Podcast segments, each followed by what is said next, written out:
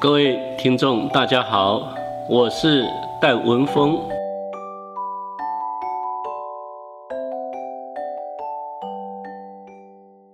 在此，我来向各位听众介绍一处台南市人权场址——原台南警察署。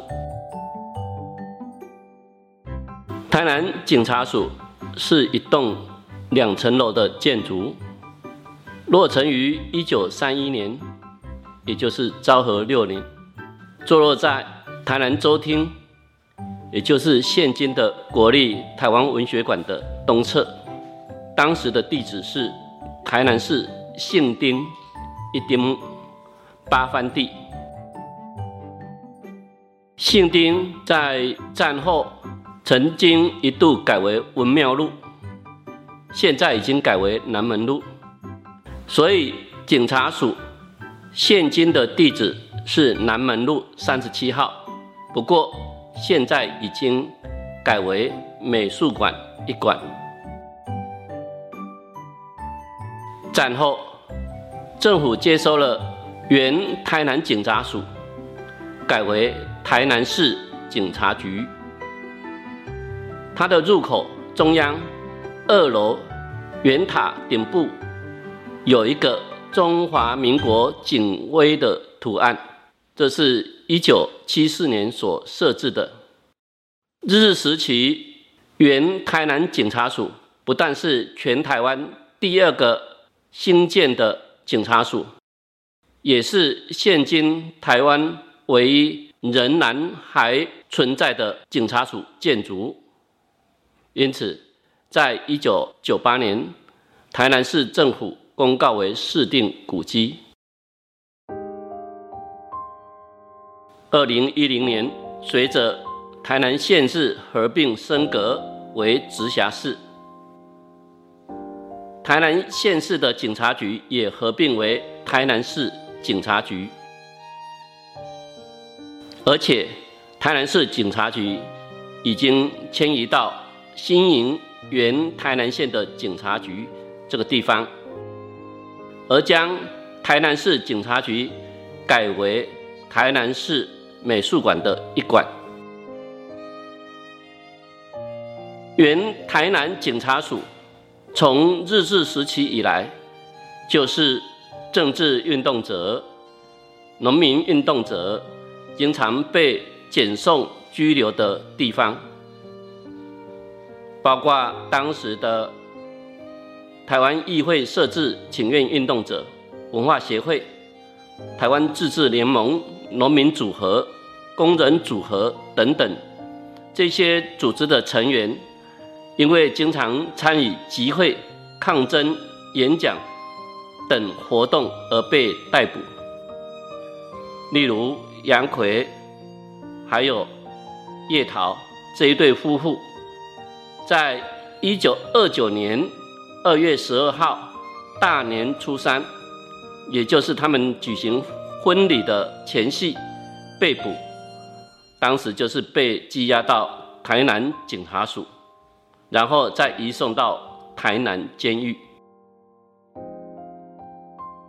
二二八事件期间，台南市警察局邀请汤德章律师居中协调。让学生们缴回武器。可是三月七号，宪兵进入台南工学院，就是现在的成功大学，逮捕了学生，又引发了学生的不满。学生们再度包围为民街的宪兵队，还有台南市警察局。三月十一日。军队向台南挺进，实施戒严。台南区指挥部以及台南市警察局直接进入台南市参议会，逮捕了参议长黄百禄、副参议长庄孟和以及参议员汤德章等五十多位的台南士绅。另外，也有台南工学院的学生跟市民两百多人被强行带走。二二八事件平息后的白色恐怖时期，台南市警察局也成为台南市许多政治受难者秘密拘禁、临时羁押以及寻求逼供的场所。例如，省工委台南市工作委员会郑海树案。当时涉案的有三十三个人，其中有二十四人是老师跟学生，判死刑的高达十人。这十人当中，九位是老师跟学生，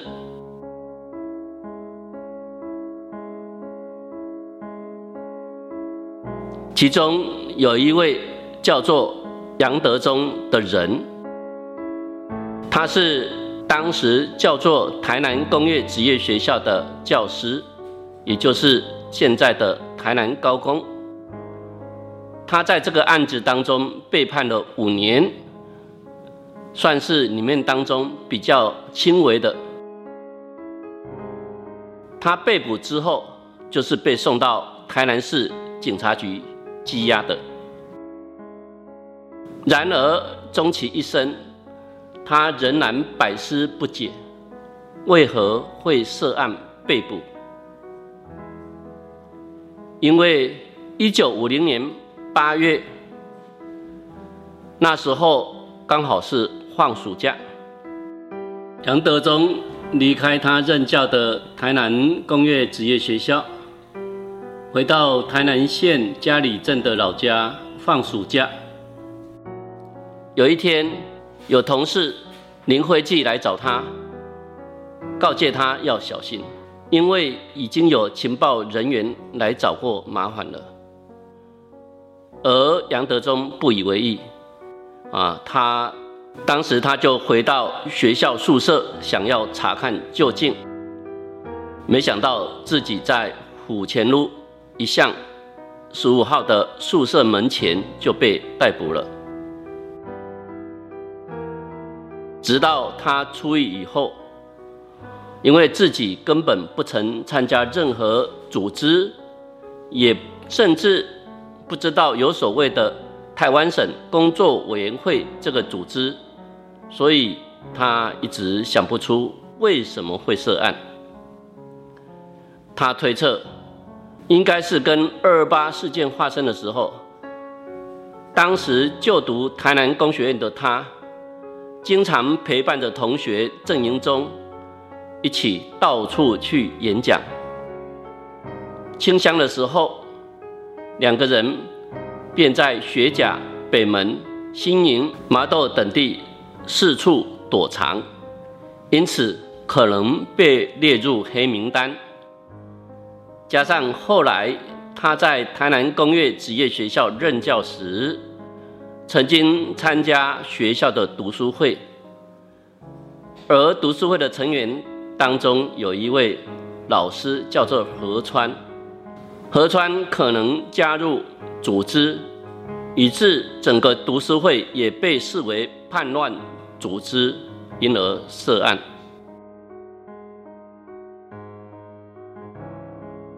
白色恐怖时期的政治案件。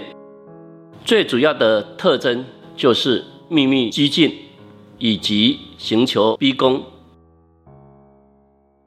而拘留所就成为国家暴力以及酷刑施行的场域。警察、宪兵、特务不需要逮捕令就可以任意抓人、激进、侦讯，在警察局。激进刑求的目的，最重要的就是要取得口供。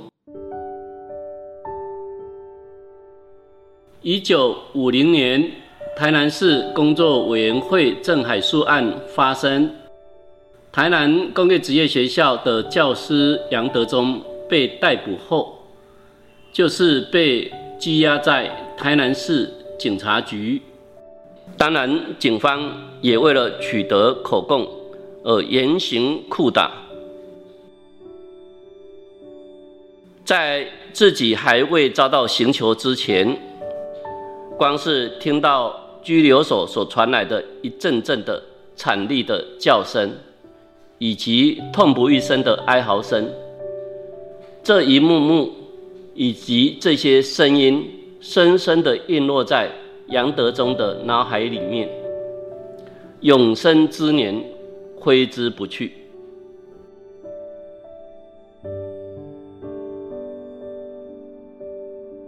出狱之后，杨德忠回忆说：“我在拘留所的时候，已经看到里面那些我不认识的人，一一被传唤的过程。有好几位传唤出去的时候，身体是挺挺的，双脚直直的勇壮男子，出去没有多久。”就传来一阵阵惨叫哀嚎的声波。以上。